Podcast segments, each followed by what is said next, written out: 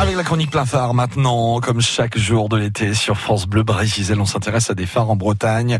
Euh, et aujourd'hui à un phare à l'histoire singulière et héroïque dont va nous parler Serge Digou, historien et auteur du livre Histoire des phares bretons, un phare pourtant méconnu. Oui, oui, oui, le phare de Kerdonis. Alors, c'est vrai que c'est pas l'un des plus connus. Il faut d'abord le situer. Il se trouve à Belle-Île-en-Mer, aussi dans le Morbihan, donc au large des côtes morbihanaises, à la pointe sud-est. Ce n'est pas un grand phare, c'est un phare modeste. C'est ce qu'on appelle une maison phare, hein, c'est-à-dire un phare qui culmine à la hauteur de 14 mètres et à laquelle euh, est accolée la, accolée la maison des gardiens. Mais alors, il est sorti de l'anonymat, ce petit phare, en 1911. Cette année-là, en avril 1911, le gardien, qui s'appelait Désiré Matelot, meurt brutalement à la tombée de la nuit. Et il est trop tard, évidemment, à l'époque, il n'y avait pas de portable, il n'y avait rien de tout ça, il n'y avait pas Internet, il est trop tard pour prévenir les autorités et la tempête fait rage, manque de chance.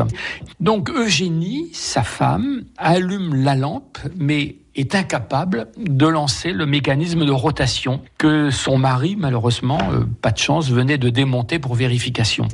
Alors, une seule solution, faire tourner le bloc optique à la main. Et donc, ce sont ces, ces deux aînés qui, pendant toute la nuit, pendant 9 heures, vont se livrer à une tâche absolument épuisante, faire tourner à la main un bloc optique. Alors la suite de l'histoire, eh bien, elle est un peu singulière. C'est que euh, cet héroïsme, on peut dire, cet acte de bravoure est un peu tombé euh, dans l'oubli, en particulier dans l'oubli des, autorités.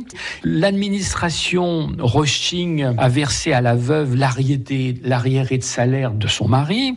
Scandalisé, un fonctionnaire euh, raconte l'histoire au Figaro. Et là, évidemment, à partir du moment où c'est médiatisé, ben, on commence à bouger. Hein. C'est toujours la même chose. Et moi en haut lieu.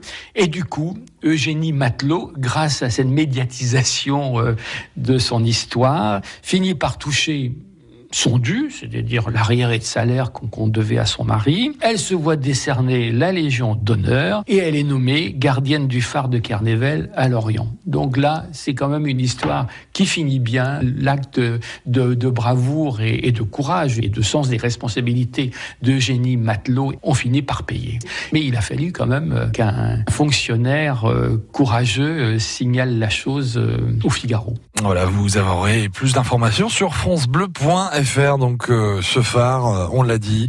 On en reparlera d'ailleurs demain. On reparlera d'un nouveau phare avec euh, Serge Digou, toujours historien et auteur de ce livre, hein, Histoire des phares bretons. Si vous vous intéressez aux phares qu'on a nous aussi en Bretagne, il est 7h43.